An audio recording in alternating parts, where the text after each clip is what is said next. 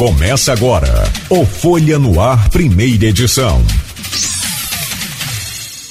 Quarta-feira, 15 de dezembro de 2021. Começa agora aqui pela Folha FM 98,3, emissora do grupo Folha da Manhã de Comunicação. Mais um Folha no Ar, primeira edição.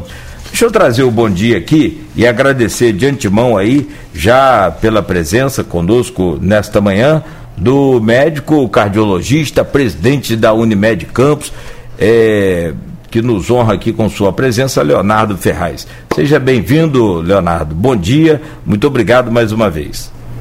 Bom dia, bom dia aos ouvintes da Folha FM, bom dia, Cláudio, bom dia, Luiz.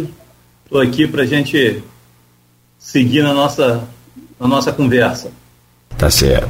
Deixa eu trazer o bom dia do Aloysio e já também, nesse bom dia, é, pedir a você, Luiz, para começar essa entrevista com o médico e ele que é presidente da, da Unimed Campos e também oficial da reserva militar do Corpo de Bombeiros. Já atuou aí muito tempo em Campos também. Aloysio, bom dia, seja bem-vindo a mais um Folha no Ar, primeira edição. Sempre bom contar com você aqui neste programa. Bom dia, Cláudio Nogueira. Bom dia, Leonardo. Obrigado pela presença. bom dia, sobretudo, você, ouvinte, pelo streaming telespectador do Folha no Ar. Bom dia especial às duas categorias que sempre nos acompanham nesse início de jornada, que são os taxistas e motoristas aplicativos, comemorando aí um, uma redução no preço do combustível, né? Que foi anunciada, Deus sabe como, pelo presidente, já que a, a, a Petrobras é uma empresa estatal, né? Mas o presidente anunciou numa entrevista ao Poder 360 que ia haver uma redução, de fato houve. Né? Agora resta saber quanto tempo essa redução, redução, redução vai durar. Né?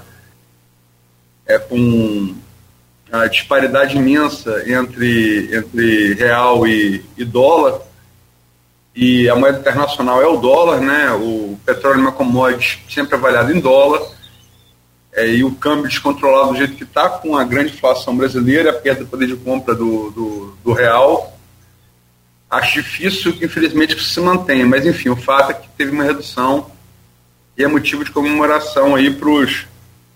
Não só para os taxistas e motoristas de aplicativo, como para todos, todos os, os, setores que vivem né, de veículos de combustível fóssil. O que também é uma realidade que o mundo está se adaptando.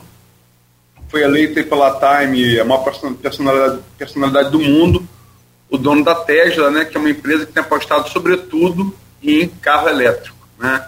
Parece ser o, o, o futuro, um reflexo presente já da maior fortuna do mundo, um cara que brinca de lançar foguete para o espaço hoje.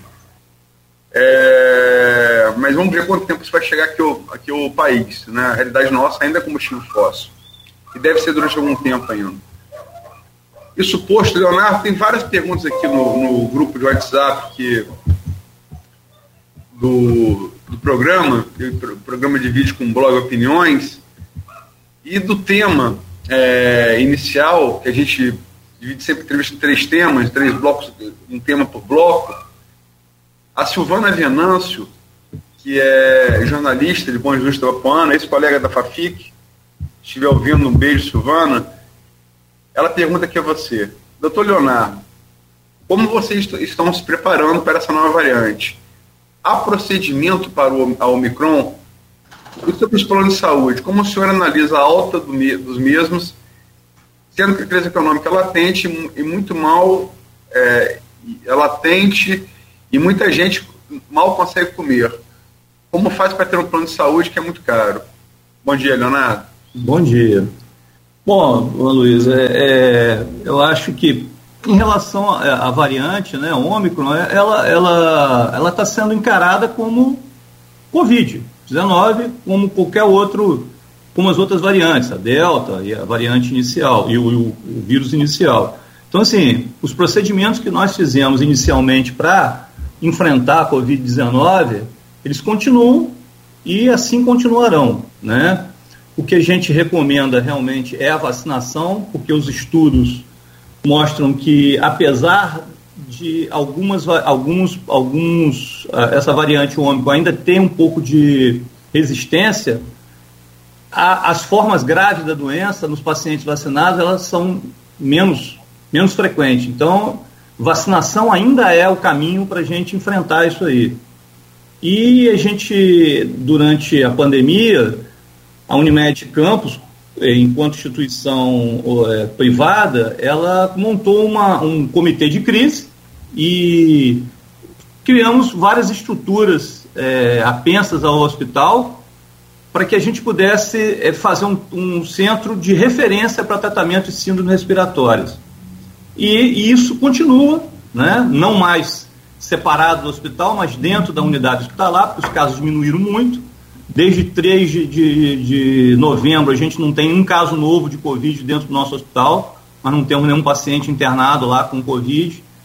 É, ainda não, não sofremos o impacto da variante ômicron, mas estamos preparados para enfrentar. Né? Em relação ao, ao, plano de saúde, se, na verdade, não houve aumento. Né?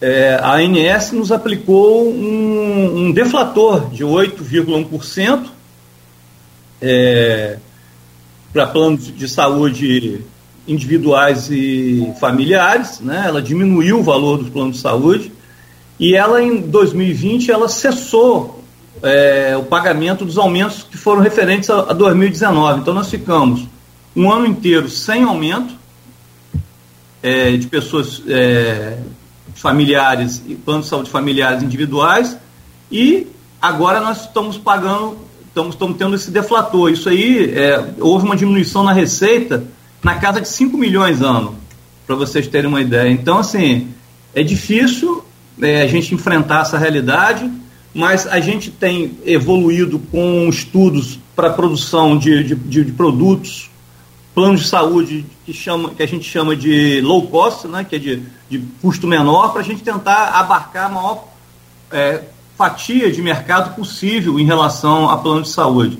A gente tem que lembrar que 75% da população não tem, no Brasil, não tem plano de saúde. 25% da população somente é atendida por plano de saúde. Então, acredito assim, essa fatia da população que está realmente na linha da pobreza, com fome, que a gente tem visto hoje, eles não não não não não é, tem, não, não participam da, da saúde suplementar, já não participavam, né? Então a gente tem que fortalecer realmente é a, o público para que a saúde suplementar sobreviva de uma forma é, mais harmônica, o público e o privado. Leonardo, seguindo essa linha ainda de combate à, à Covid, e aí o senhor fala eu tive até uma, uma passagem lá pela Unimed com meu filho, via a parte externa que foi montada, que por sinal foi dentro daqueles critérios do, do tudo novo, né? Tudo muito ainda é, é, é, sem conhecimento, mas eu, eu, eu, gostei muito, aliás. Ficou aqui até o, o, né, o reconhecimento. Era uma parte externa, toda aberta, coberta, né, não tinha nada fechado e depois então é que entrava para os consultórios. Né? Então, graças a Deus, meu filho teve também essa Covid, mas foi leve, mas lá foi, foi tudo resolvido. É, e seguindo também aqui ainda, aproveitando essa fonte aí do grupo, tem aqui o, o Sávio Gomes, que é radialista e jornalista, e ele deixa aqui uma pergunta para o senhor. Prezado doutor Leonardo, segundo matéria recém-publicada em O Globo, Pessoas vacinadas nas duas doses com AstraZeneca e com reforço, por exemplo, da Pfizer, não teriam anticorpos suficientes para barrar o Omicron. Outras, entre aspas, combinações ainda estão sendo estudadas na Grã-Bretanha. Qual deverá ser, neste caso, a prevenção a ser proposta? Na verdade, Cláudio, é, assim, os estudos mais avançados em relação à vacinação e em, em, frente a essa é, variante ômicron estão na África do Sul. Né? Então, lá é, se, se observou que realmente duas doses da vacina Pfizer, né, não teriam cobertura suficiente para, para, para enfrentamento da, da de anticorpos para a variante Ômicron. Mas parece que com uma dose de reforço da, da, da Ômicron. Esse, desse artista que está aí. Deixa eles ir aí. Deixa, eles, deixa ele participar. É, é, uma, é uma, uma, cadelinha, uma filhotinha minha aqui que ela, que ela é danada. Chama ela aí pra perto aí de você que ela vai parar de latir. Como é que é o nome dela? É Serena. Serena. Nada de Serena. espetacular esse nome. É. Mas eu estou só na dúvida do seguinte: o senhor falou duas, duas doses da Pfizer. Da Pfizer, eles não se... teriam anticorpos. Isso na África do Sul, né? o estudo da África do Sul. Ainda não ah. teriam, não criariam anticorpos suficiente para a, a, a variante ômicron. Mas com a dose de reforço, isso aumentaria para até 75% de cobertura contra a variante ômicron. O que a gente sabe, na verdade, é que é, a vacinação ela é a, a, forma de proteção das formas graves da doença. Então, é, apesar da variante ômicron ela ter uma, uma, uma, parece ter um índice de, de infecção maior do que, do que as outras, a, a, vacinação, mesmo com duas doses, teria uma proteção contra as formas graves da doença. Então, isso para a gente é bastante importante. O caminho é esse, né? A gente tentar é, vacinar, fazer dose de reforço, manter as, as medidas higiênico-sociais, que a gente sabe hoje em dia, evitar aglomeração, utilizar máscara, usar álcool gel. Então, tudo isso continua, né? Para a gente poder diminuir o impacto dessa, dessa, dessa, dessa vacina, dessa doença. Né?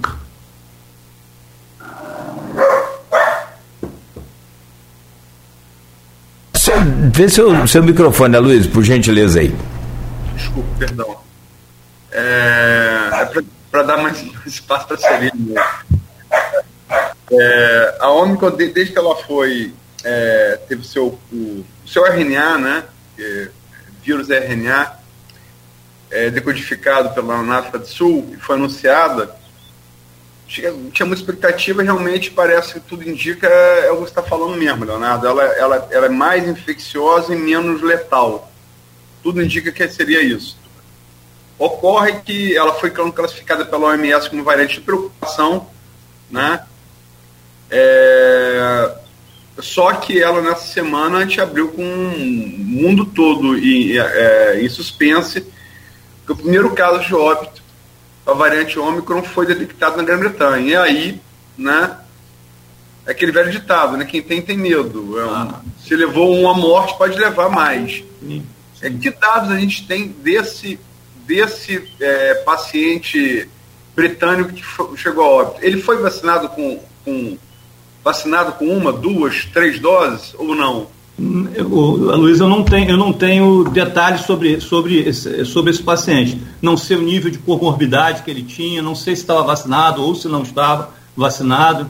Eu não tenho, eu não tenho esse detalhe. Eu, eu ontem até pesquisei na, na, na no site da, da Organização Mundial de Saúde, mas me parece que isso ainda está um pouco fechado para que se faça uma investigação melhor, né, para se poder até para evitar alarme e, e, e evitar uma, uma, uma disseminação de uma informação que não seja verdadeira.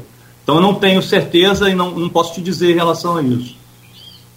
Mas é no mundo inteiro acendeu um sinal amarelo. Sim, sim. Luiz, é, é, importante que a gente, que a gente esteja alerta é, para não correr com os riscos e os problemas que aconteceram da vez passada, né? Eu acho que a gente precisa estar alerta. Tem uma, uma, uma variante, ela realmente. E, o, e, o, e o, o que acontece é que o mundo globalizado, as pessoas circulam no mundo inteiro. Então o doente está entrando no Brasil é, sem um controle. A gente não sabe de onde está vindo. Pessoas estão vindo da África, estão vindo da, do Oriente Médio, estão vindo da, de onde elas vêm, sem um controle. A gente está num, momento difícil. Então a gente precisa ter cuidado, realmente tem que ter cuidado. Agora, continue insistindo, vacinação.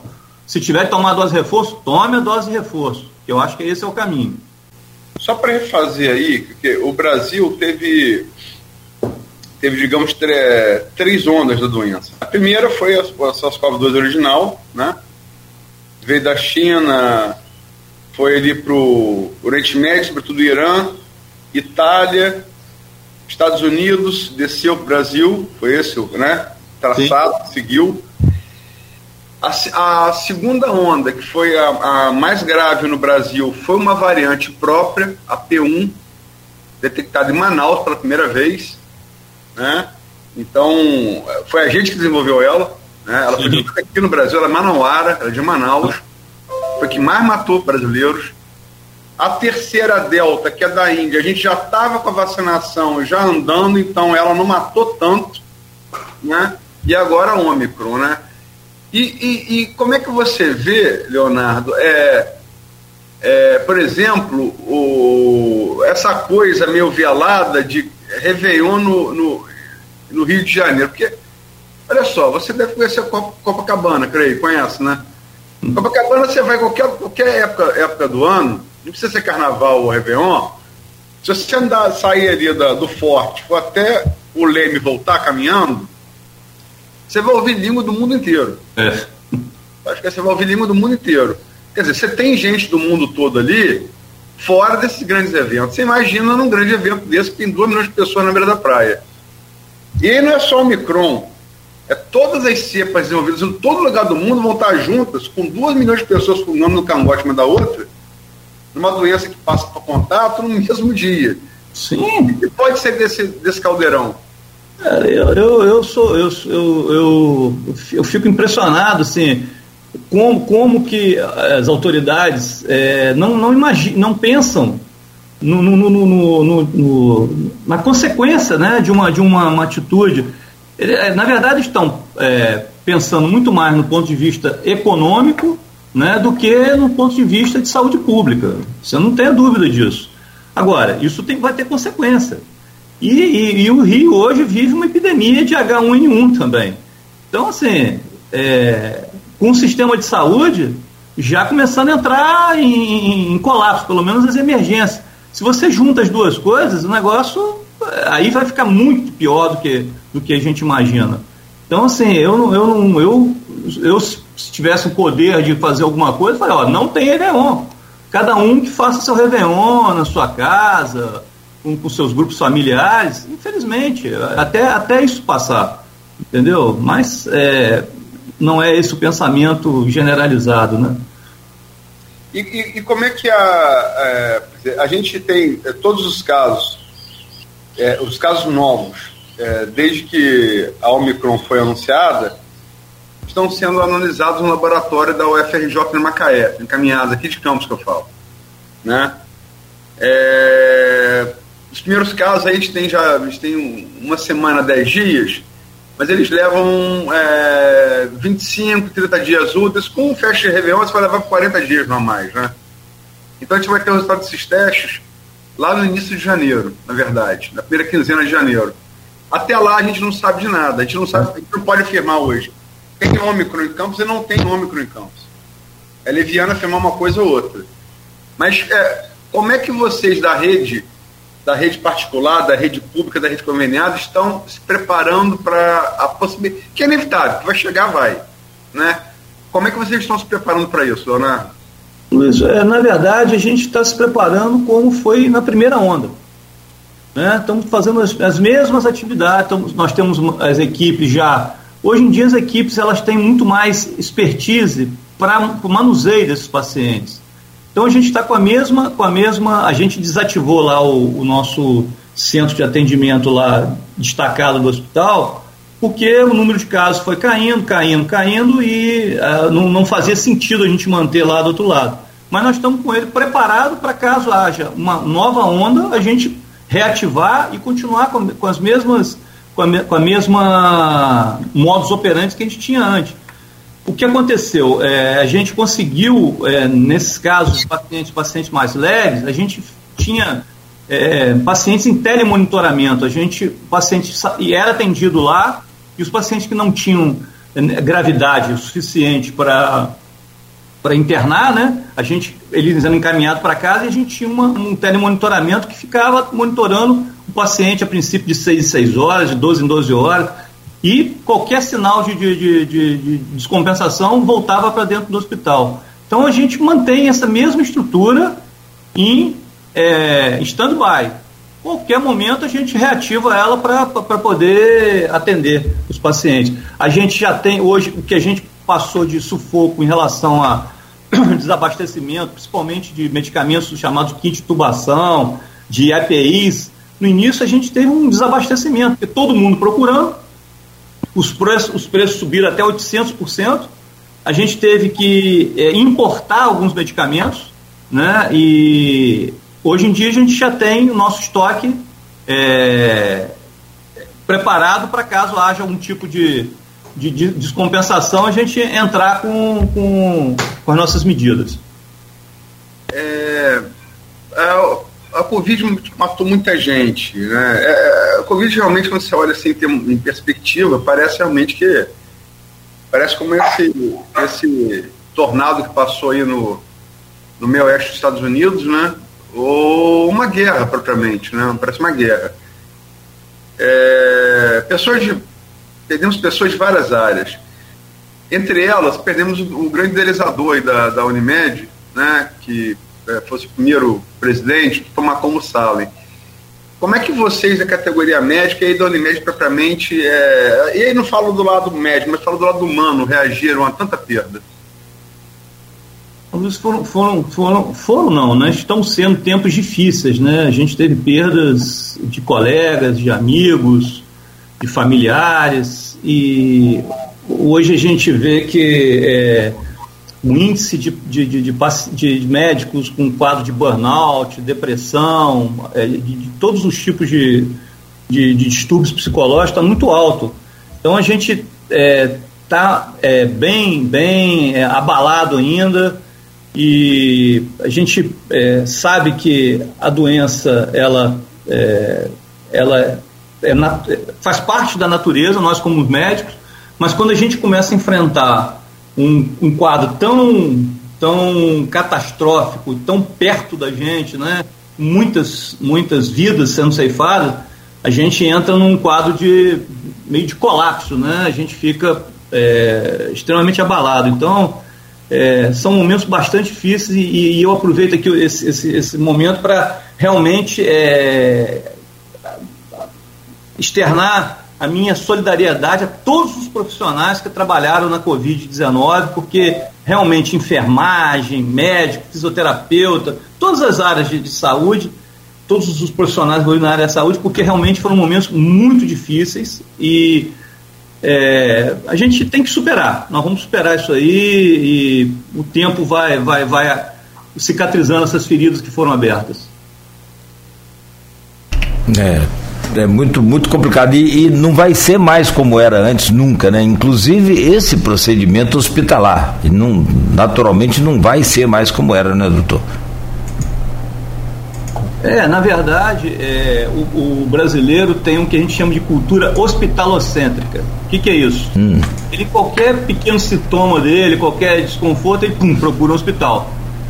E isso, durante a Covid, meio que desapareceu, né? Porque as pessoas tinham medo de ir ao hospital, né? De se infectar, de ficar doente. Então, assim, eu creio que a gente precisa encontrar o meio termo, né? As pessoas precisam é, entender que o hospital é para uma determinada necessidade né, e para é, determinados momentos. E eu acho que isso a gente vai ter que trabalhar, porque isso é uma questão cultural, né? E a gente precisa trabalhar isso aos poucos, porque realmente existe uma, uma essa procura é, desenfreada, hospital a qualquer momento, ela, ela, ao invés de ser benéfica, ela é maléfica. Né? Então a gente precisa encontrar o equilíbrio agora. Nem, nem tanto não ir, mas só ir quando necessário. Esse hospitalocêntrico, essa criação desse novo adjetivo, a gente não pode ficar com um já existente, não hipocondríaco? É, é também, né? Muito é, hipocondríaco é, é um grau mais. Não, mais, porque, mais elevado, mais avançado. Porque, na verdade, o, é, é assim, as pessoas procuram, a gente vê isso aí, né? teve uma época aqui que, o, que, o, que houve uma campanha no Ferreira Machado, ó, oh, só procure Ferreira, a emergência de Ferreira Machado quando for necessário e tal. E é verdade, mas tudo isso também mostra também uma deficiência da ponta, né? Se a gente tem é, a, a, ponta absorvendo as necessidades de saúde da população, a gente não vai ter procura para o hospital essa procura para o hospital aconteceu porque, na verdade, pelo imediatismo do, de resolução de um problema que ele não consegue resolver na, na, na periferia, né? Então, acho que isso é uma coisa que melhora. Permite também, Campos é, aumentou muito com a extinção do PSF, né? Ah, sim. sim. Que aí o médico ia à casa da pessoa, acompanhava a pessoa, é. o, o paciente, sem o doente, sem esse tipo de acompanhamento, tem, tem medo ao hospital. É, é, é, a estratégia de saúde da família ela é a, é a mais eficaz. Eu sou fã de, de, estratégia de saúde da família, porque você é, resolve na ponta, você conhece a necessidade socioeconômica é, de, de todo. Porque saúde não é tratar a sua doença, né? Saúde ela vai muito mais além disso, é prevenção, é promoção, é recuperação, é reabilitação. Então, na verdade, o conceito de saúde ele não pode ficar só ficou doente, tratou. Esse é um pequeno, pequeno pedaço. A gente precisa ter as estratégias de promoção, de educação. E, e, e o, o ESF, na Estratégia de Saúde Família, ela é fundamental para isso. Hoje em dia, na Unimed, a gente tem um, um, programa de, que é o Viver Bem, que ele está realmente focado nisso.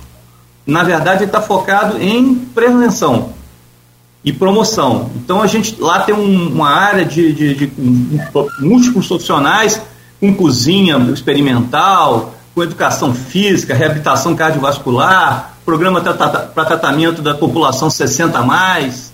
Né? Não pode falar idoso porque senão eu tô, tô me encaixando aí, entendeu? Então é 60 a mais. E a gente começa a, a, a, a fazer é, é, esse programa de prevenção, de promoção, de ensinar, né? porque melhora a qualidade de vida. E o objetivo da gente é sempre melhorar a qualidade de vida. Doença, não tem jeito, a gente, enquanto ser humano, vai sofrer em algum momento, né? mas qualidade de vida que é fundamental. Você saber encarar o momento que você estiver doente, saber encarar o momento que você está saudável e assim seguir a vida, né? Mas tem um complicador e, e de repente eu poderia tirar essa dúvida no próximo bloco. Tem um surto no Rio de Janeiro muito grande, aqui em Campos também não está tão pequeno assim, sobre essa questão de gripe H1N1. E aí, eu tô gripado, tô com dificuldade para daquela gripe, né, que né, derruba a pessoa. Procura o hospital ou não? Mas daqui a pouco o senhor responde a gente, próximo bloco, se for possível, e a gente então emenda aí com outros assuntos que a gente já pré-pautou aqui para o programa de hoje. Hoje no programa estamos, estamos conversando, recebendo aqui com muito prazer o Leonardo Ferraz, que é médico cardiologista e presidente da Unimed Campos. O, o Leonardo, no bloco passado eu deixava aqui uma, uma ponte, uma conexão para esse bloco. É, agora, sobre essa questão da, dessa H1N1, muita gente gripada, a gente tem visto muito no Rio de Janeiro, né? A busca agora aí desenfreada até pela vacina, né, da H1N1, a vacina da gripe, né? É, e, e, e, Campos parece que também não está, dada aí, guardadas as devidas proporções, não está tão diferente. Tem muita gente gripada e essa gripe que a gente chama de gripe comum hoje é, deve procurar o hospital, não deve procurar, espera um pouco em casa. Como é que é essa orientação? Porque isso é tudo muito é, é complicado neste momento, até por conta, claro, evidentemente, né, do número expressivo de mortes aí pela Covid.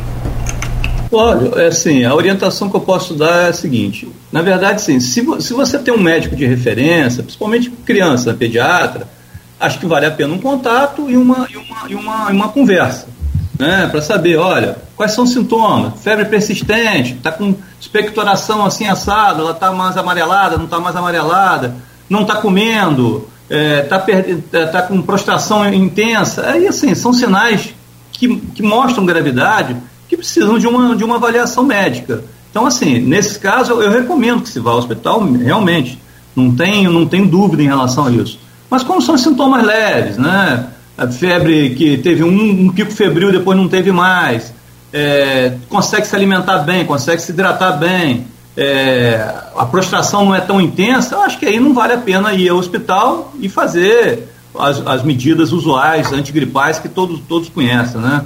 Então, assim, eu acho que, que, que é mais ou menos o caminho. Não existe uma, uma fórmula certa para isso, mas sinais de gravidade, como febre persistente, tosse produtiva, é, prostração intensa, não alimentar, não se hidratar, aí eu acho que necessita procurar o hospital para que se possa fazer essas intervenções. E duas perguntas aqui do streaming, o, o Leonardo, que hum. fazer duas a você. Hum. Uma de Maurício Batista, que é, é sócio proprietário aqui do programa, está desde o primeiro lá em 28 de março de 2019. E outra de uma colega sua, médica, Sandra Maria Teixeira dos Santos. A do Maurício Batista. É, qual a análise do doutor com relação ao governo federal na pandemia? E a da Sandra. E aí, relativa à pergunta do, do Nogueira. A Unimed está vacinando a H1N1, parece que não está vendo vacinas. Duas perguntas. Duas perguntas. Eu vou, vou, vou começar pela última, que é da, vacina. Não, não estamos vacinando, porque vacinação é, ela é atribuição é, pública, né, do, da, da medicina pública. Não estamos vacinando. E em relação à a, a, pergunta do Maurício, foi em relação a. Qual a análise do, do, do, com relação ao governo federal na pandemia? É, é, é uma saia justa. na verdade, assim, eu acho que. Não, eu não tenho outra, outra coisa para dizer que, que não tenha sido uma catástrofe.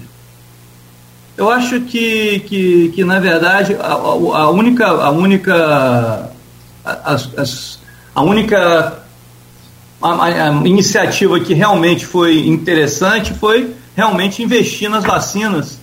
E me parece que aí, é, eu não tenho certeza, mas parece que é, a, o início das vacinas ela teve muito mais a, o dedo lá do, do Mandetta, lá de, de fazer os convênios lá com, com, com a Fiocruz e com, e com o Instituto Butantan em São Paulo, né, de produção de, rápida de vacina que, que na verdade a condução até aquele momento ali ela estava sendo é, melhor, né?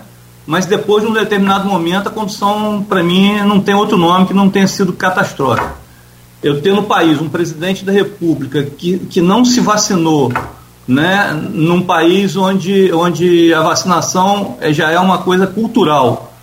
É, ele não se vacinou é, e o pior, ele faz campanha anti-vacinação, né? Eu acho que é, não, tem, não tem muita coisa o que dizer, né?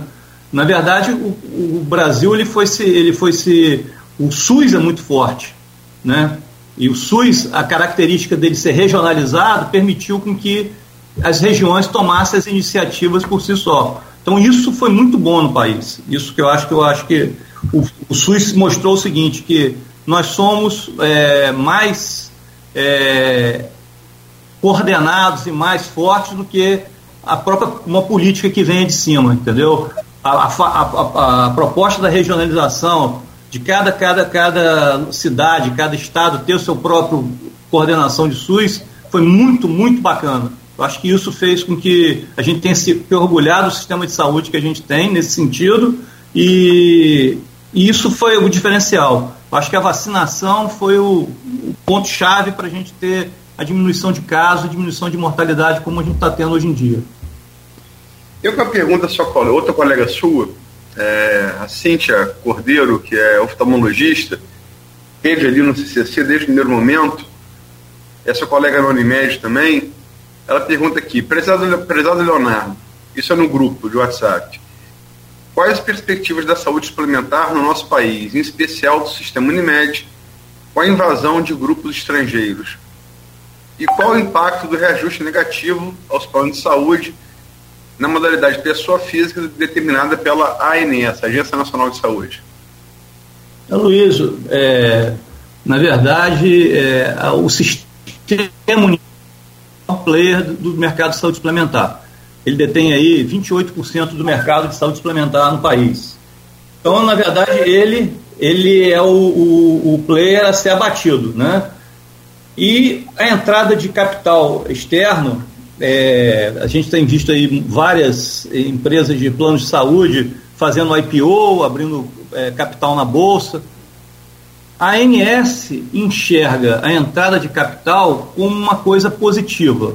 Por quê? Porque, na verdade, a ANS, para a gente trabalhar com plano de saúde, a gente tem que ter muitas provisões.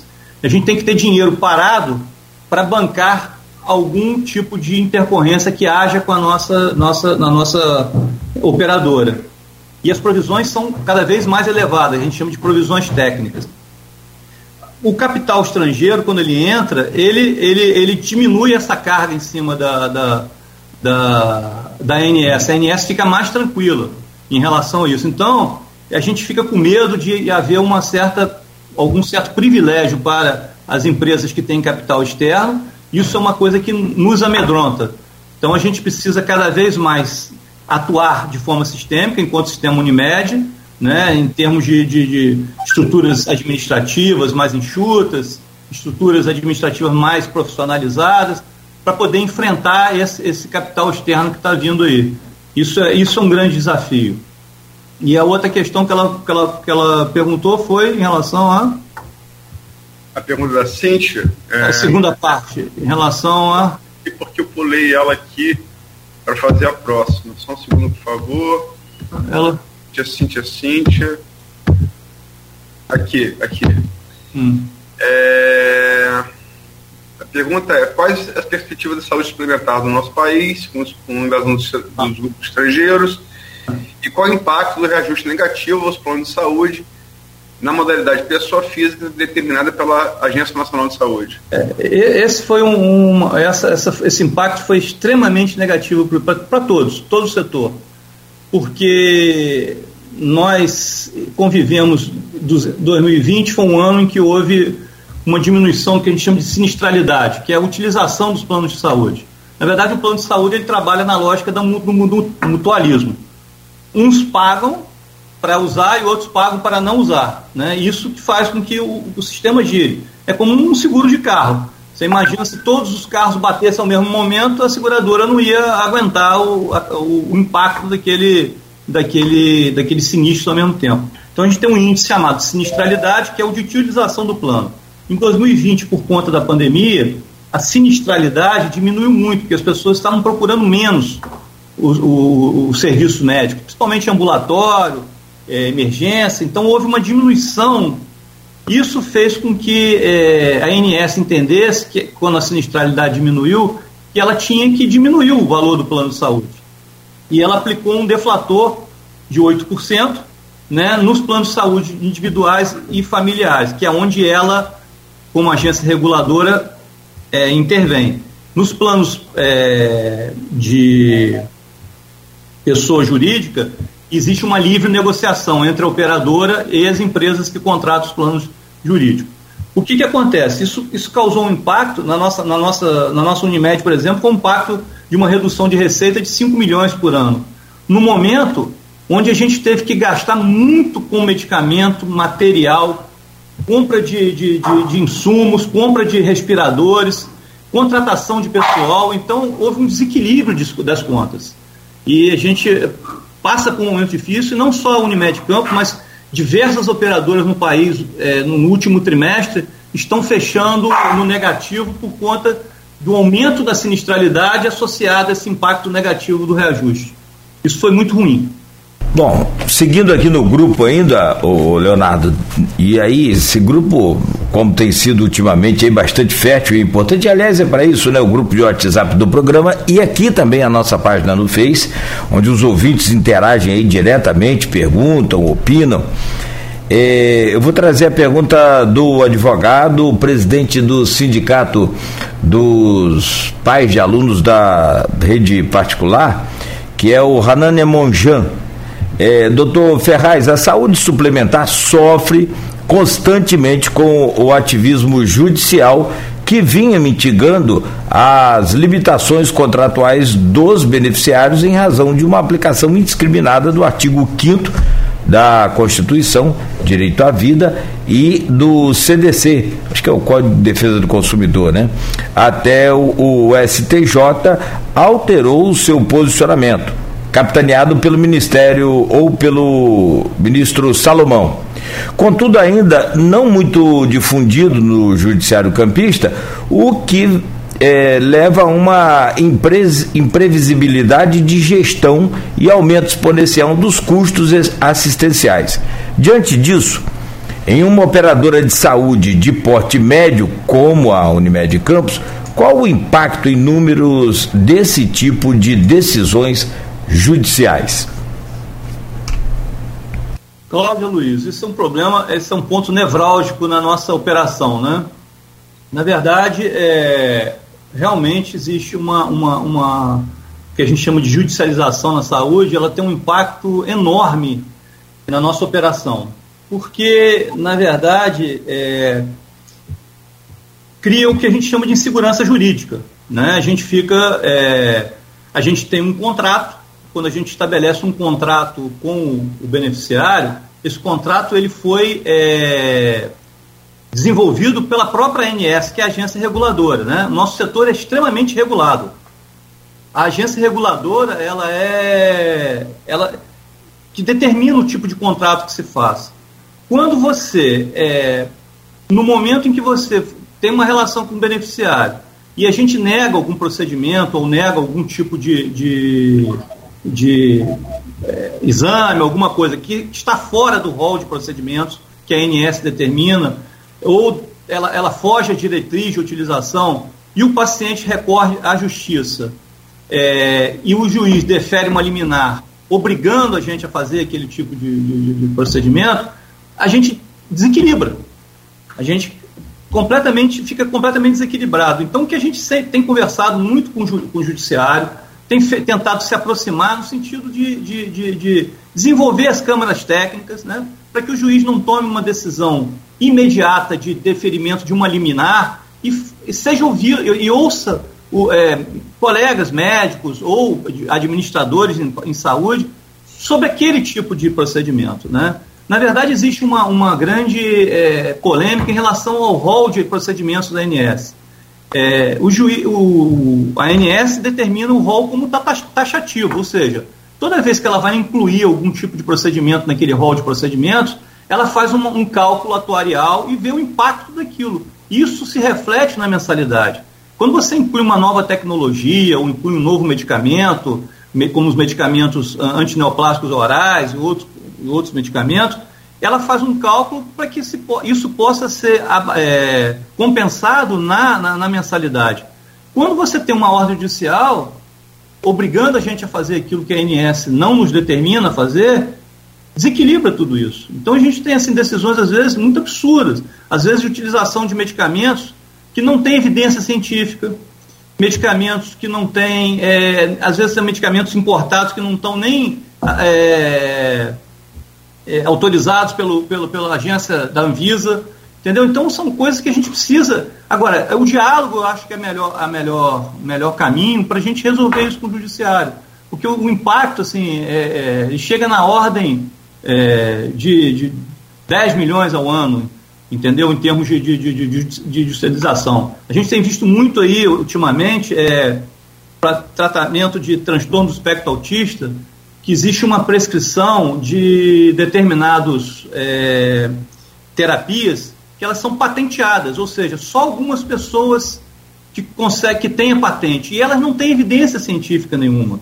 Então, quando, quando a, a, a, pessoa vai ao judiciário e o judiciário obriga a gente a fazer aquilo, a gente tem que fazer aquilo só com uma pessoa, só com um, um determinado prestador. Então, isso é um direcionamento para alguém que, que, que na verdade, está tá, tá aplicando uma terapia que não tem evidência nenhuma. Então, isso são coisas que são exemplos que eu estou é, citando porque, na verdade, a gente precisa melhorar esse tipo de relacionamento com o judiciário e o judiciário tem que entender que o rol da ANS não é exemplificativo. Porque se ele fosse exemplificativo, não precisa ter rol, né? não precisa fazer uma lista. Tudo pode, a pessoa prescreve, a pessoa determina e aquilo é feito. Então, ou o rol ele é taxativo ou não precisa ter rol.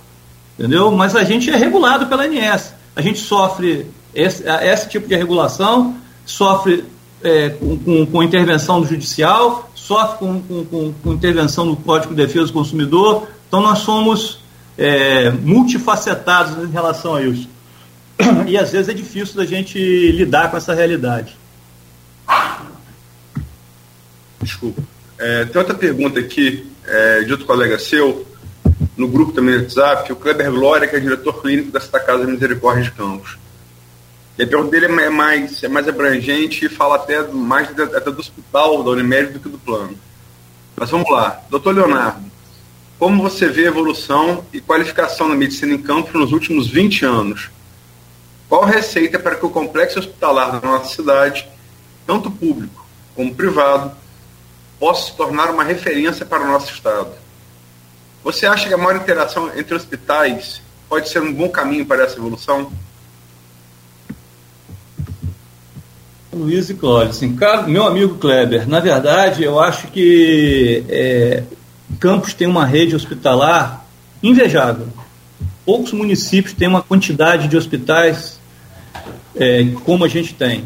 É, a gente precisa explorar melhor esses hospitais, né? Eu acho que o caminho que tem sido seguido agora de aproximação da rede contratualizada da prefeitura com a rede contratualizada fundamental. Porque eu não, sem sombra de dúvida, eu tenho certeza que o que se faz na rede, rede contratualizada fica mais barato do que se tivesse feito na rede própria do, da prefeitura. Isso é uma coisa que eu, eu, eu posso afirmar para vocês. Então, acho que um fortalecimento dessas instituições hospitalares, principalmente nas suas vocações, né, alta complexidade de cardiologia num lugar, alta complexidade de, de materno-infantil em outra, alta complexidade de neuro, neuro, neurologia e neurocirurgia em outro, alta complexidade de oncologia em um. Isso é o caminho para a gente poder é, crescer enquanto rede hospitalar. A rede hospitalar em campo cresceu demais, ela foi se desenvolvendo, mas precisa investir em, nova, em cada vez mais em novas tecnologias. Né? Eu costumo é, falar muito da Santa Casa de Misericórdia de Porto Alegre, né? que ela passou por um, um, período em que ela teve um choque de gestão lá, né, quando o grupo Gerdau praticamente assumiu a gestão, e ela hoje em dia ela é uma, ela, ela é uma filantrópica que tem atendimento é, de convênios e particulares também, em 25% a 30% do, do, do atendimento dela. Isso fez com que a, a, a, ela tivesse um salto tecnológico monstruoso.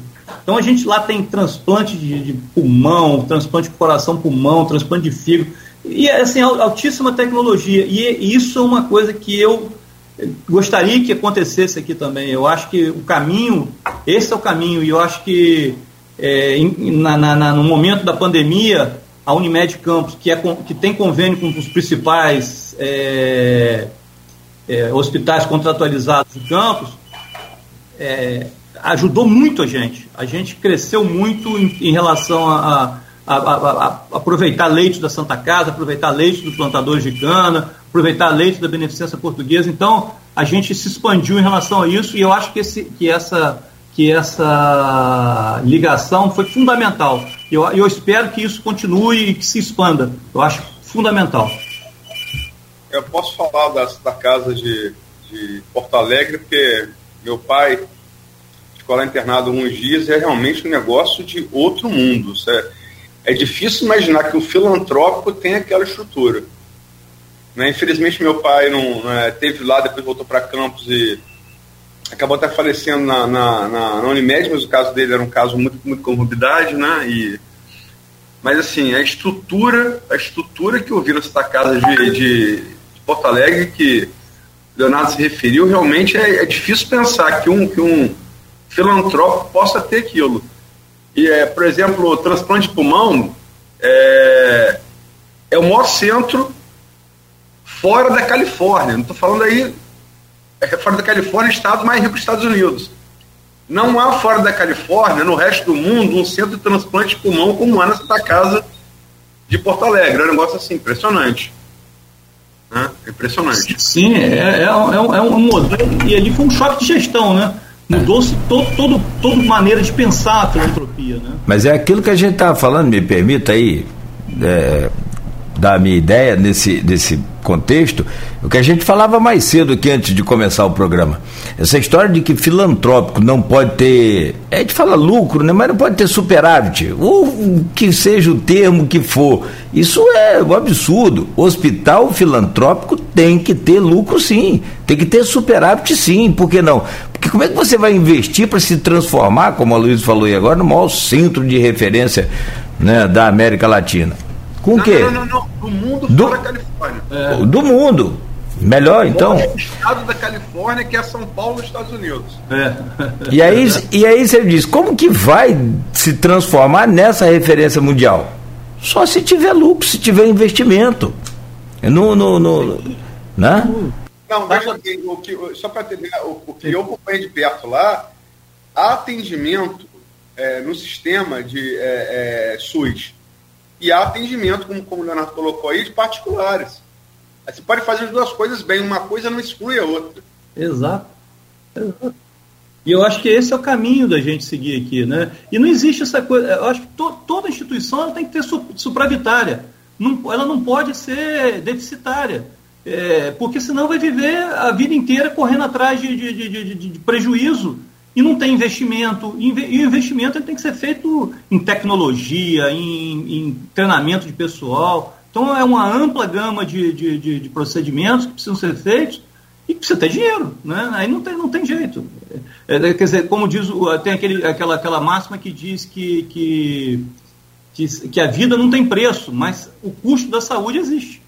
Então a gente precisa ter, né, para poder salvar quanto mais vidas possíveis. E a gente vai voltar para fazer aí uma perspectiva ainda, tentar projetar aí novos tempos para a Unimed Campos. Essa semana eu conversava aqui no, na, na segunda-feira com o Abdul Nasser. Ele é um do, dos diretores aí. Só conhece ele, né? Sescop, conheço muito. Do Sescop, e, e, e, ele estava explicando sobre essa questão do cooperativismo e ele falou muito aqui da Unimed. Falou muito da Coagro, falou muito do, das cooperativas que nós temos em Campos e o que é interessante, depois pode comentar sobre isso, é o dinheiro que você, quando paga uma Unimed, por exemplo, Campos, é, cooperativada, a Unimed é uma cooperativa, ele fica na cidade.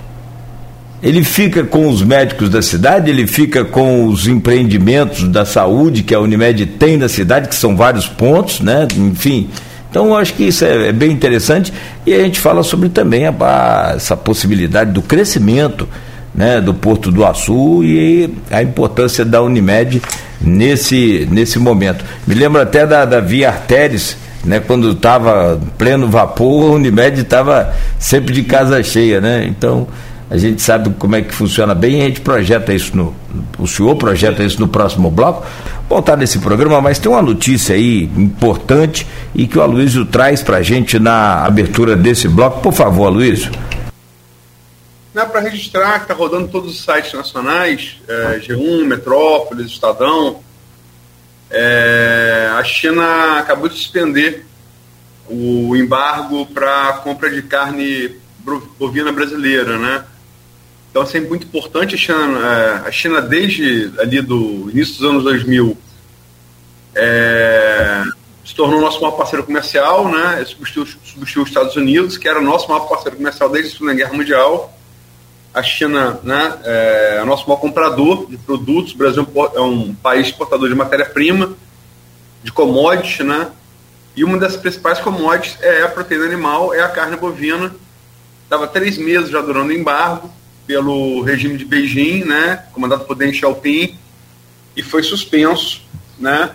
Isso deve favorecer bastante a balança comercial brasileira, é, acelerar a retomada da, da, da economia e, e, por um lado também, quer dizer, como as, todas as vendas internacionais são cotadas em dólar, eu repito o que disse no início do programa sobre combustível, como o dólar está muito valorizado em relação ao real, isso, infelizmente, pode trazer mais aumento da carne para o consumidor brasileiro. Da carne de boi, né? Da carne bovina. E que também não tinha lá também, não tinha baixado lá essas coisas também não, né? Não tinha diminuído lá essa maravilha toda não. Continuava em alta. Mas, sobretudo, né, vamos torcer para que né, salve também, que ajude aí a nossa pecuária. Eu. É. De né? Campos fica, tem muito pecuária de porte, né? Tem, tem, tem. Nós temos fazenda hoje aí com criação daquela de, de, de rebanhos confinados e tudo. Tem, tem muita coisa bacana aí. Ô, ô, meu caro Luiz, deixa eu voltar aqui com o doutor Leonardo Ferraz, claro, você também. É, numa, numa colocação do bloco anterior sobre a entrevista que nós fizemos aqui na segunda-feira com o Abdul Nassef, né?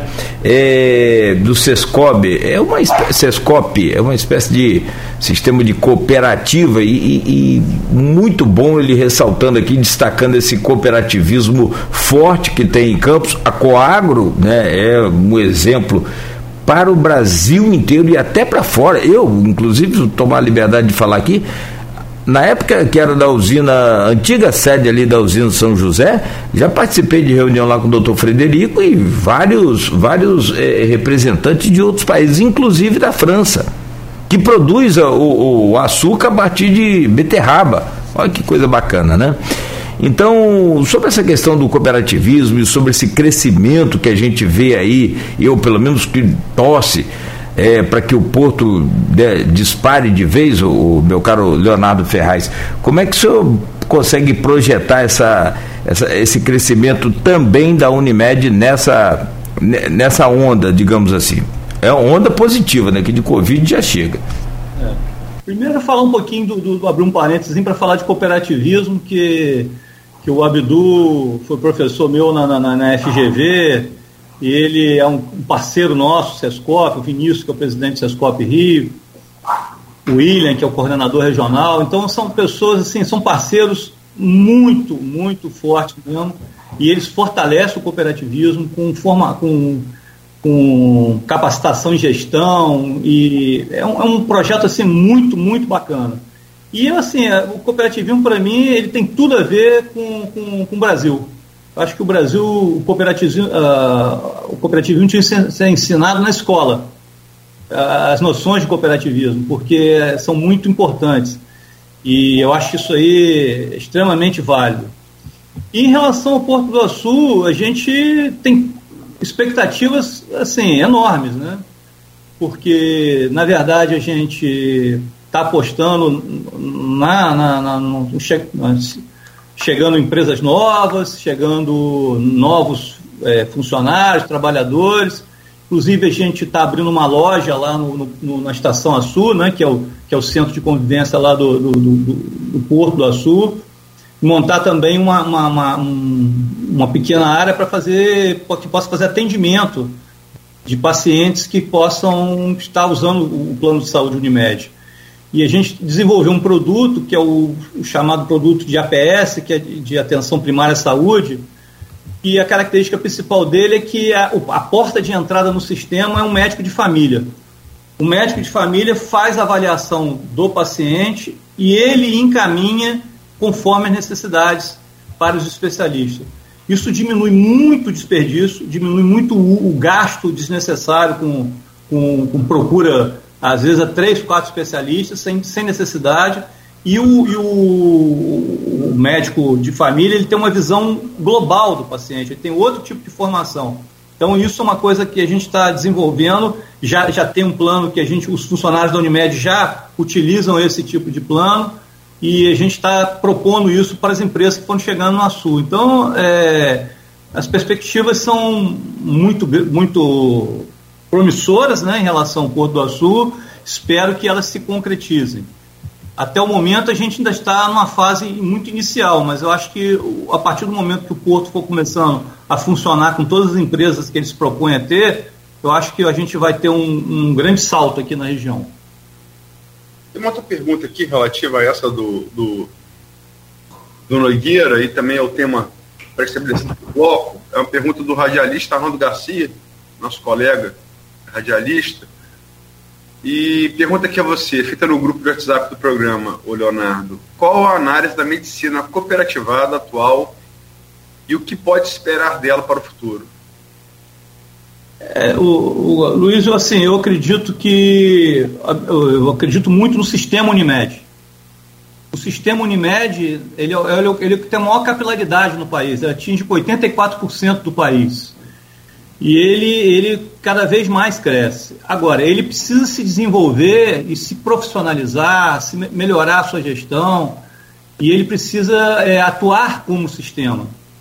Então, é, a gente precisa desenvolver, por exemplo, hoje em dia, as, as cooperativas das cidades são chamadas de singulares. Singulares, e cada cooperativa tem a sua própria estrutura administrativa, seu próprio RH, seu próprio Singulares. sistema. É, suas, suas despesas administrativas usuais. O que a gente precisa desenvolver no futuro é ter centralizar isso para diminuir o custo e a carga em cima das cooperativas. E uma coisa que está acontecendo muito é que as cooperativas elas estão se, as singulares estão se unindo e formando singulares mais fortes, singulares com mais é, capacidade de, de, de lidar com, com, com, com, vidas e com estruturas melhores. E nós estamos com a, com a lógica da verticalização, que é, é ter os recursos próprios, para dessa maneira a gente poder é, fornecer tudo que o beneficiário da, do plano de saúde ele precisa. Então a gente está na lógica da verticalização, do fortalecimento do sistema Unimed enquanto sistema e dessa forma a gente, eu acredito que o, que o futuro do cooperativismo ele é, ele é muito bom, né? eu, eu, eu vejo perspectivas positivas, mas a gente precisa é, modernizar, enxugar estruturas administrativas, diminuir determinadas é, desperdícios, e com isso a gente vai conseguir enfrentar o mercado da maneira que precisa. Tem também aqui no grupo, é, Leonardo, umas, é, umas perguntas feitas pelo Arthur, do Grupo Salesiano, hum. Colégio Salesiano.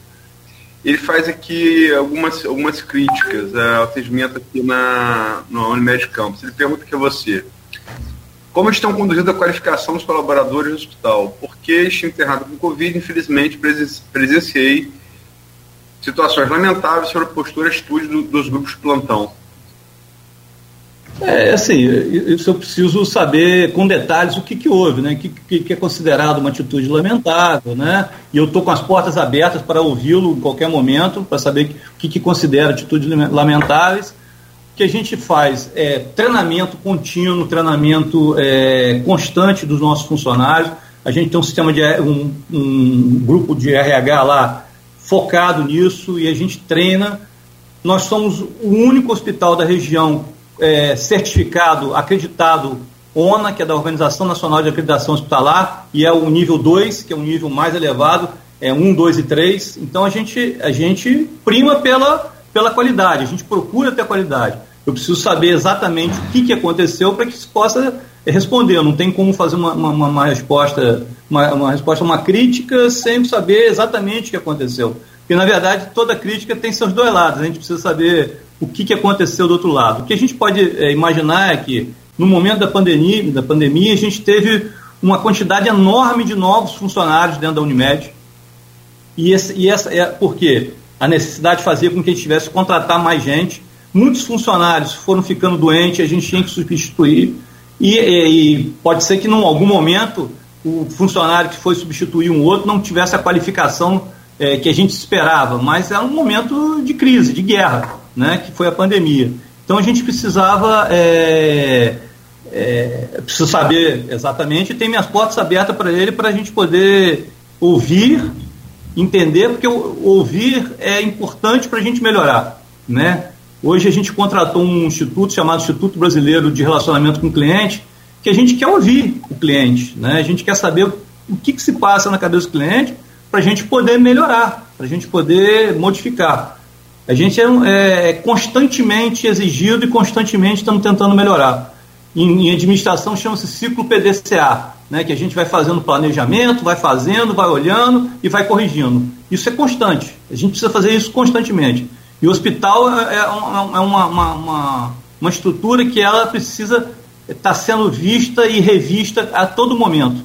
Porque a cada momento surgem coisas novas que a gente precisa corrigir mas estou com minhas portas abertas para poder ouvi-lo e, e, e, saber em que relação, o que foi considerado atitude lamentável e, e corrigir.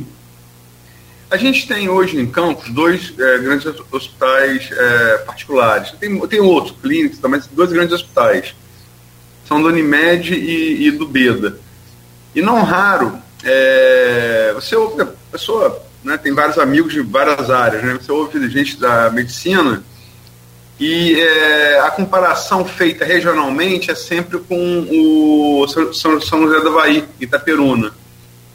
É, como é que você faria essa comparação entre esses dois hospitais particulares de Campos, um pelo, pelo qual você é responsável, com o Itaperuna, o São José do Havaí?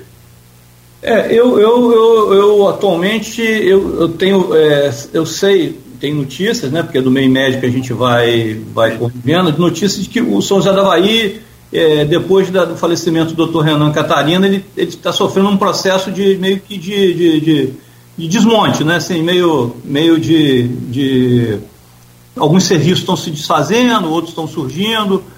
e eu não sei exatamente como está. O Hospital São José Havaí sempre foi um hospital de excelência nas áreas que ele, que ele, que ele atuou. E ele tinha a lógica do misto, né? do SUS e do privado, né? e do, do convênio. Então, assim, ele tinha duas, duas, duas, duas fontes de alimentação. É, eu, toda, toda, toda a experiência que eu tive de pacientes que foram José do Havaí foram é, de êxito. Então, assim, eu não tenho muito que, o que falar em relação a isso. Mas eu, o Hospital do Unimed Campos é um hospital que ele está se modernizando, ele vai procurar cada vez mais focar na alta complexidade. Hoje não dá para eu comparar o Hospital do Unimed Campos com o Hospital da São José da Bahia. Por quê? Porque São José da Bahia tem vários serviços de alta complexidade que nós não dispomos. Nós não dispomos de alta complexidade em cardiologia, não dispomos de alta complexidade em algumas coisas, mas estamos a caminho de. Então, assim, hoje eu, o que eu posso ter é comparar o Unimed, o Hospital Unimed, com os hospitais. É, eu tenho referenciais comparativos de outros hospitais que são do mesmo nível meu ONA, que é o ONA 2. Então, nós, nós temos um, um, um nível de excelência é, chegando próximo aí ao nível de ONA 3. Então, assim, eu acho que nós vamos melhorar bastante. Agora, não dá para eu comparar ainda com, com São José da Bahia, porque eu utilizo muitas coisas que São José da Bahia tem na rede contratualizada. Por exemplo, Alvar Alvim, Santa Casa, com cardiologia, entendeu? Então, não dá para eu fazer essa comparação. Mas espero que em pouco tempo eu consiga fazer isso aí. É, a última pergunta minha, não sei se o Nogueira vai querer fazer mais perguntas, é, vou voltar ao ponto inicial. É, Covid. É, a, a, o, a Unimed hoje está zerado o paciente leito clínico e UTI, correto? Correto. Qual foi o último paciente que vocês, que vocês deram alta? Mais ou menos quando? Deram alta. Desde o dia 3 do 11 eh, não entrou mais ninguém novo. Eu acho que uma semana depois, mais ou menos, é que teve alta o último paciente lá. Tava, esse estava de UTI ou leito clínico? Estava UTI. UTI. Então, uma semana teve, vamos botar aí que dezembro aqui não tem mais nenhum paciente, correto? Não. não. É, vocês têm alguma, alguma, alguma projeção? Quer dizer, se for necessário, quantos leitos vocês podem ativar hoje de UTI e clínico? nós temos 20 leitos, 20, 20 leitos de UTI. E hoje. quantos clínicos, Covid? Na verdade, a gente foi remanejando, né? A gente não tem leitos específicos para Covid. A gente, na época, chegou a ter é, 40 pacientes internados de Covid lá dentro do, do, do, hospital. E chegamos a ter 40 leitos de, de, terapia intensiva. Nós dobramos a capacidade de terapia, de, de terapia intensiva. Então, a gente já sabe que isso a gente pode fazer. Então, vocês chegaram a ter 40 leitos, de UTI clínicos, clínicos e clínicos e de UTI também. 40-40. Ok. E se necessário for, podem ser reativados. Esses 80 reativados. Esse expertise, o mais importante que são os respiradores, equipamentos, a gente já tem já alinhado isso aí. Mas eu não, eu, eu não acredito numa nova onda nesse, nesse nível. Não, mas a gente tem que estar preparado. Não, não, eu também não, não, não creio, não, nada, nada leva a crer, mas é meu pai sempre dizia, espero melhor se preparar para o pior, né? É. Então, com certeza, com certeza. Então vocês têm a capacidade de 40 leitos é, clínicos Covid e 40 UTI Covid, correto? Sim, sim. Bom saber, bom saber. Sim, é, teve, aquela, teve aquela fase lá da falta de tudo, né? inclusive do, do, do, da máscara, mas inclusive daquele, eu não, não, vou saber o nome, mas eu acho que é o neurobloqueador, que... É, são, são os, que eles chamam de kit de intubação, né? Neurobloqueador, anestésico. Que era uma loucura aquilo, né? É, a gente teve que comprar anestésico de uma planta de, de industrial no Peru, que não tinha no Brasil mais para comprar. E, e pior, né? É uma coisa que custava cinco reais passou a custar 250. Ninguém consegue sobreviver com, com, com uma estrutura dessa. E, e assim, pagamento à vista. Os, os respiradores que nós compramos foram respiradores de alta. alta é, é, que quando os respiradores de, de, de artificiais, né, né, para ventilador mecânico, eles têm determinados níveis. E, e a gente só tinha para comprar os que eram os mais. As BMWs de, de, de, de, respirador. Só tinha, o cara só tinha para vender para você. naquele momento ele desfez o, o estoque dele de, de respirador de top de linha que ninguém comprava ele desfez com a gente. E respiradores que custavam 40 mil, 50 mil reais, a gente chegou a pagar quase 190 mil reais no respirador. Você imagina o baque disso. E, com isso, a ONS nos premia com um deflator. Aí a gente não consegue fechar a conta. É pois é. É, a Luiz falava sobre a pergunta, só para a gente fechar, a minha pergunta é justamente sobre essa, como é que enfrenta essa crise, e aí o senhor acabou de citar agora esse exemplo, né, de custos altíssimos, exagerados, e do outro lado, da outra, na outra ponta, o, o consumidor, o seu cliente, o seu associado, que perdeu o emprego que Sim. teve diminuição no salário. Como é que é, como é que é enfrentado isso por vocês neste momento e que não deve passar pelo que nós estamos vendo aí de inflação, deflação, uma coisa chegando aí aos dois dígitos, é, não deve passar assim com duas coisas. Vamos ter um Natal bom, se Deus permitir. Mas ano que vem a coisa né, também é projetada muito muito ruim. Como é que vê isso aí? A gente tem procurado é, projetar produtos de menor custo, né? fazer campanhas de, de, de fidelização de novos é, clientes com promoções, né, diminuindo taxa, algumas taxas de entrada para diminuir o custo né, do, do, do, desses planos. Vamos começar a oferecer, é, estamos oferecendo para empresas esse produto que é a APS, que ele é um produto mais custo controlável, né, a gente hoje oferece um plano que é o chamado coparticipativo, em que o próprio cliente ele é o controlador do seu uso, porque na verdade ele paga uma taxa cada vez que ele utiliza, então ele vai utilizar na, na medida que for necessário, para evitar, por exemplo, pessoas que vão cinco especialistas ao mesmo tempo, da mesma especialidade ao mesmo tempo. Isso é, às vezes, às vezes a pessoa ficava, isso era muito comum com, com, com idosos que o, que, a pessoa, que o idoso ele queria eh, sair de casa. Pô. E aí, às vezes, ele queria para sair de casa, para ter uma companhia de alguém levar, ele levava nos, nos médicos. Então, ele ia no médico 1, um, médico B. Né? Quando a gente montou o centro de convivência, lá no Viver Bem, centro de, de, de, de projeto de tratamento do idoso, eles tiveram um lugar onde eles podiam fazer atividade física, conhecer outras pessoas, é, ter uma consulta nutricional, uma consulta psicológica, de assistente social, reabilitação, exercício físico. É uma maravilha melhorou a qualidade de vida dele. E nós tínhamos pacientes que reinternavam com frequência de cada dois, três meses e começaram a não reinternar mais. O paciente não procurava mais o hospital, porque ele estava feliz, a qualidade de vida dele, dele, melhorou. E não foi com remédio, foi com uma, uma, uma, uma atitude é, de convivência, de entendimento do, do, da, da, necessidade dele. Isso foi muito bacana. Eu só queria fazer, é, eu falei que é a minha última pergunta, mas eu lembrei de uma outra aqui só para terminar. É, Leonardo, você está é, na, na segunda gestão é, de um grupo é, que foi eleito na gestão anterior em oposição a Márcio Sidney, que vinha ali muitos anos, é, né, vencendo eleições ali, é, se mantendo à frente da, da Unimed Campos. Em termos de política interna, isso, isso tudo está pacificado já na Unimed? Ah, Luiz, assim, é, a gente está na terceira, terceira gestão já após, após a gestão do Marcílio. Obrigado pela é, correção. É, a última eleição nossa foi uma eleição atípica, nós tivemos três chapas. Eu acho isso saudável.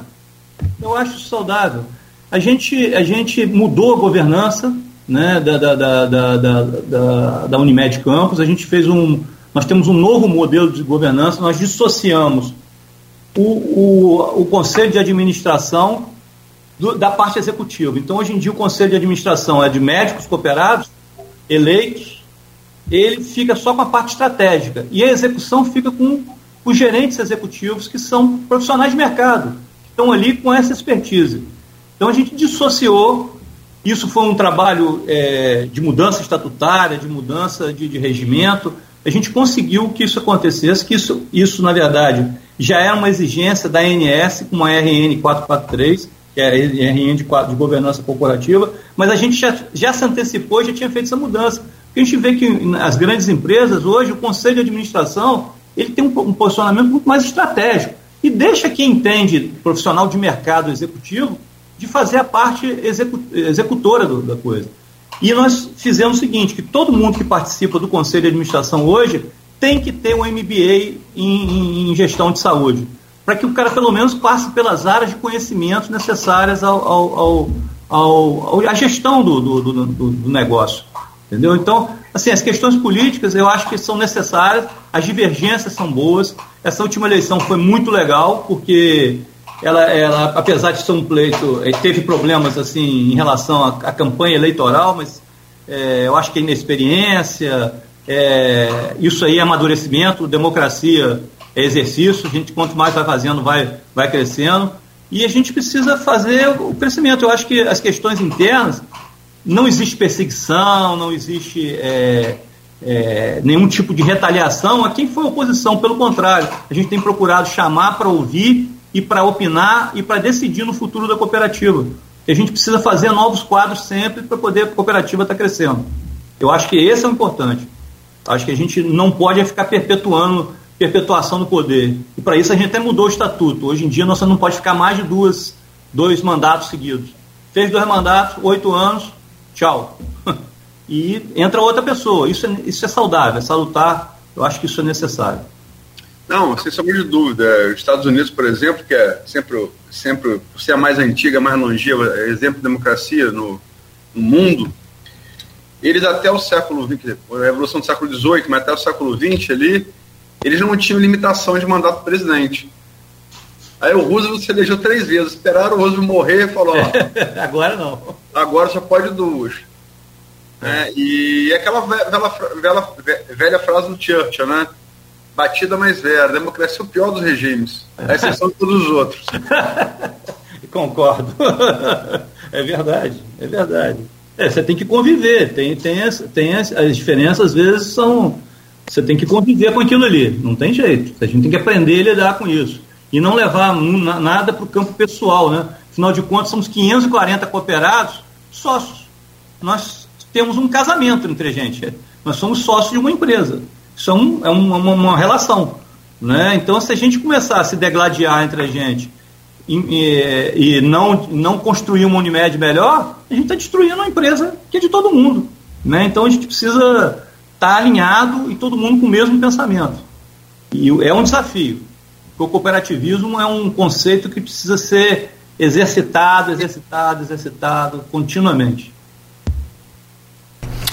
Perfeito. Bom, Leonardo, a conversa é extremamente agradável com você, muito bom. Gostei muito de poder recebê-lo aqui. Espero também que você tenha ficado satisfeito e a gente vai estar em breve aí de volta, né, com outros assuntos, com outros temas, né, principalmente quando a gente tiver vencido essa pandemia que ainda, né, conforme a gente tem feito aqui muito, muito, muito, muito, sem, sem cansar, sem enjoar é, às vezes pode até meio que enjoar alguns ouvintes, né? Meio que deixar o ouvinte já.